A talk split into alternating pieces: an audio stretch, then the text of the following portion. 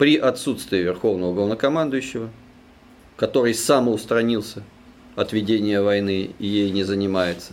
Конфликт, который сейчас мы увидели между ЧВК, маленькой армией, и Министерством обороны, может через некоторое время возникнуть, допустим, между Росгвардией и Министерством обороны между ФСБ и Министерством обороны и так далее и тому подобное. Чеченскими Возвращ... формированиями. Да. Слава Украине, слава ЗСУ, привет. Всегда приятно смотреть и слушать, как э, пылает на болотах. Они визжат, они кричат, они обвиняют друг друга, говорят, что Путин их предал. Приятно смотреть, как умирают российские солдаты в Украине приятно слышать о неприятностях и проблемах российской армии.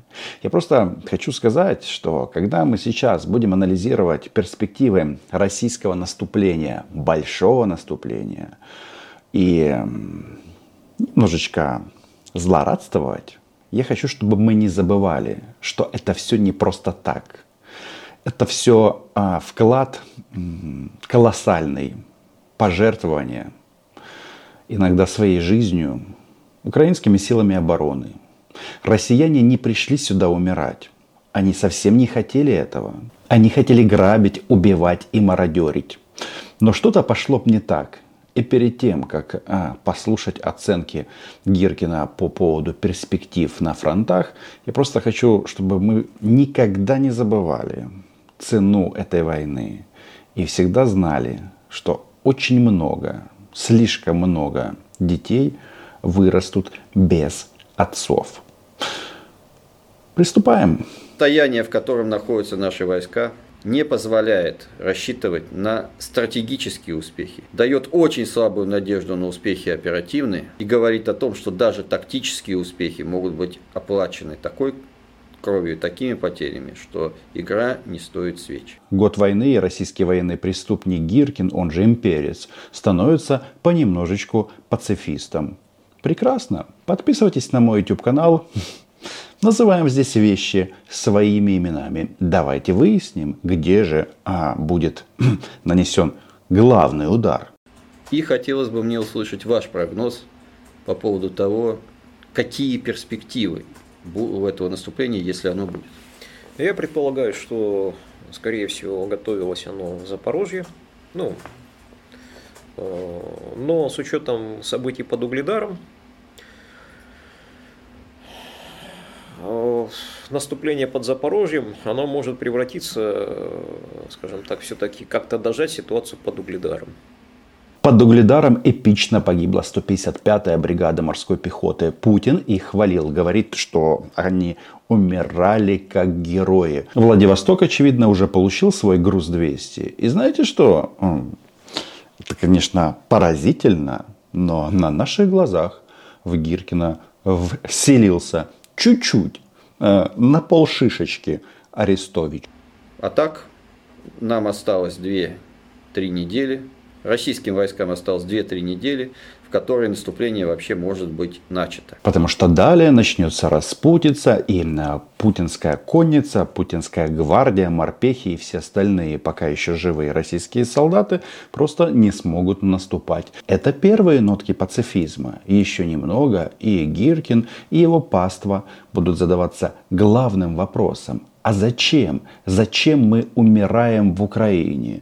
Нет, я понимаю, что придется им объяснять и продолжать стрелять в них на поражение. Но в целом расклад сил на оккупированных территориях, причем среди фанатов Владимира Путина и фашистской России, он ясен и он любопытен.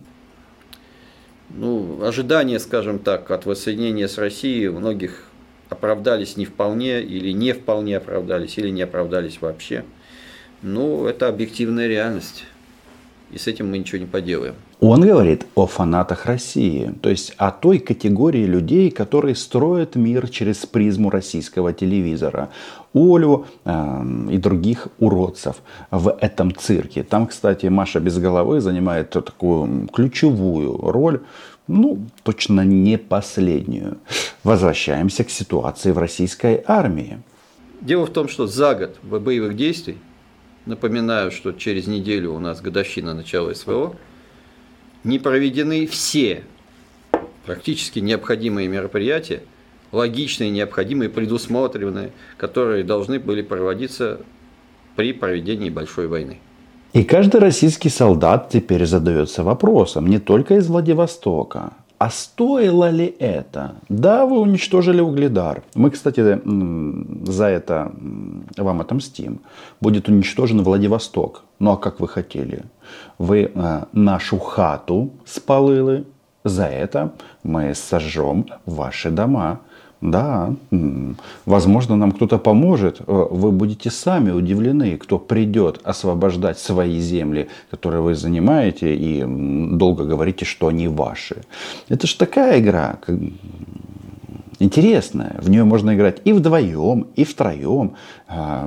И поверьте, если вы оперируете словосочетанием «исторические земли», ой, сколько желающих а, показать Мордору его место. Боясь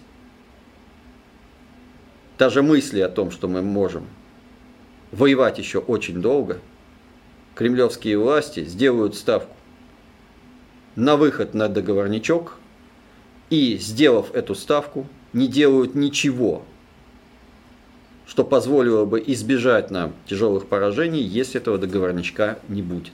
Здесь я должен на правах ведущего вмешаться в ситуацию и сразу объяснить, что можно не умирать. На договорничок можно выйти уже здесь и сейчас.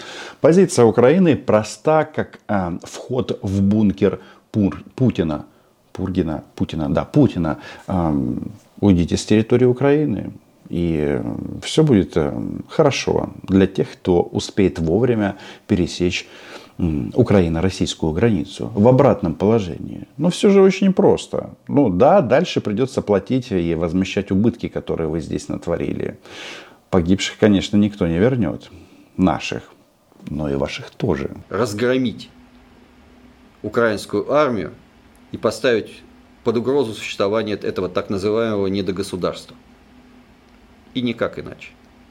Сделать это сейчас, к сожалению, российские вооруженные силы – не способны. Надо открыто и честно взглянуть проблеме в глаза и сказать это, и признать это. Тоже мне открытие. Это было понятно еще год назад. Но у Гиркина, у него, видите, все-таки э, сознание затуманено. И он боится вот этого вы, э, вывода. Ну, раз вы не можете разгромить Украину. Это же понятно всем. То есть, да, вы многих еще здесь убьете, многих покалечите. А, сгорят еще дома и фабрики. Горя будет много. Но все зря россияне, все зря. Но, а у нас, знаете, что будет? Будет больше современного оружия, больше будет высокоточного оружия. Вот э, сейчас такая интересная штука. А, российские фашисты а, качают тему а, принудительной мобилизации в Украине. Она там по-разному происходит. Там бывают там безумные кадры, типа как в Одессе эти сотрудники военкомата набросились на человека. Это глупость стопроцентная. Но факт э, остается фактом. Э, страна, да, наша страна Украина расширяет вооруженные силы. Для чего? Для того, чтобы убивать россиян, да. Но мы увеличиваем количество бригад, потому что у нас будет новое оружие. Оно уже здесь. Ну или почти здесь, там в зависимости от ситуации. Ну это очевидно раз у нас становится больше армия, вооруженная, а, американским и западным в целом оружием, ну, ну капсда же вам, россияне. Ну и Гиркин об этом говорит. Не обязательно об этом говорить по телевизору, не обязательно демотивировать население.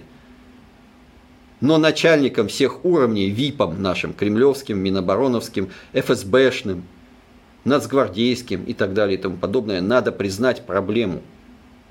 Хотя бы для себя.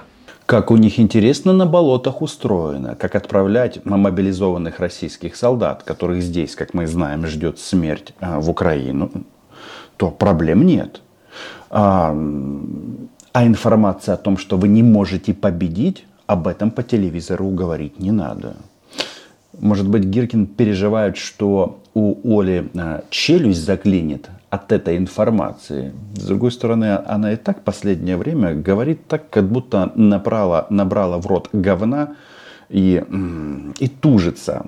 одновременно. Извините за натуралистические подробности. Состояние нашей армии дойдет до уровня разложения, а признаки разложения уже налицо. Это не только конфликт Пригожина с Шойгу.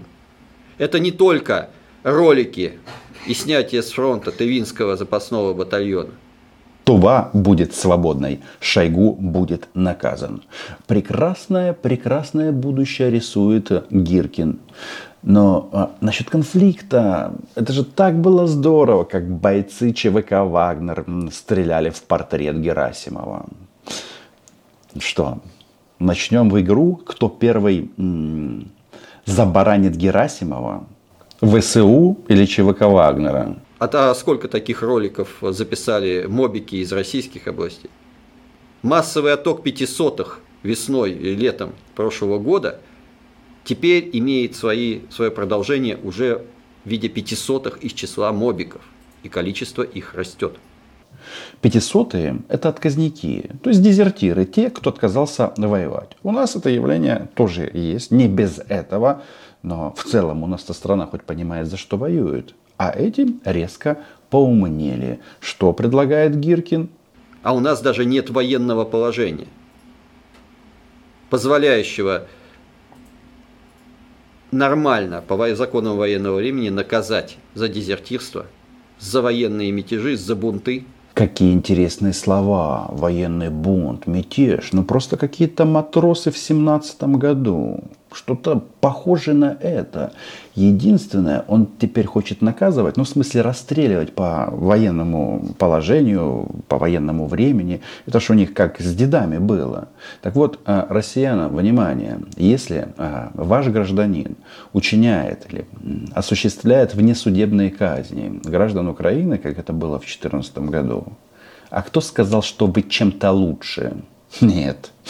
А, вы же как бараны идете в военкоматы. Напоминаю, что когда один мобик с оружием сбежал в тыл, это дезертирство. А когда в тыл уходит рота или батальон, это мятеж.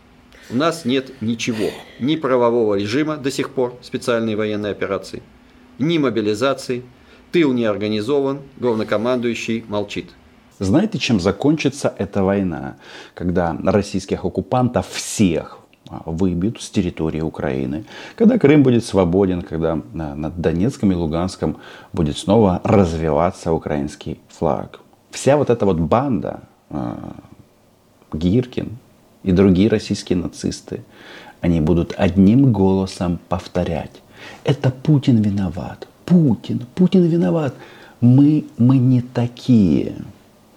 Но оправдания приниматься не будут кого-то кинули в товарных количествах, это то, что зацепит каждого. Система начала ну, людей в массовом порядке кидать.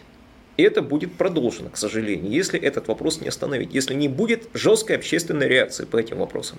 Умереть за родину ты, конечно, обязан, а родина тебе ничего не должна. И в данном случае Гиркин интересен чем? Что он, конечно, еще тот мудак, да, извините, но по большому-то счету человек не глупый, и его прогнозы пока сбывались. А чтобы это произошло быстрее, слава ЗСУ, підтримуємо нашу армию. Вот отвечая на вопрос, что ты сделал для Сбройных сил Украины сегодня? Я, например, а, передал зимнюю резину. Это пол капельки к нашей победе. А большие фонды купили дронов и других средств, которые отправляют россиян в Владивосток. Ну, если они, конечно, с, с 155-й бригады морпехов. Могут некоторых э, прикопать поближе, Ростов, ну и так далее. В общем, ситуация понятна. Они дрогнули, их нужно просто добить. Подписывайтесь на канал. Украина была, є і буде.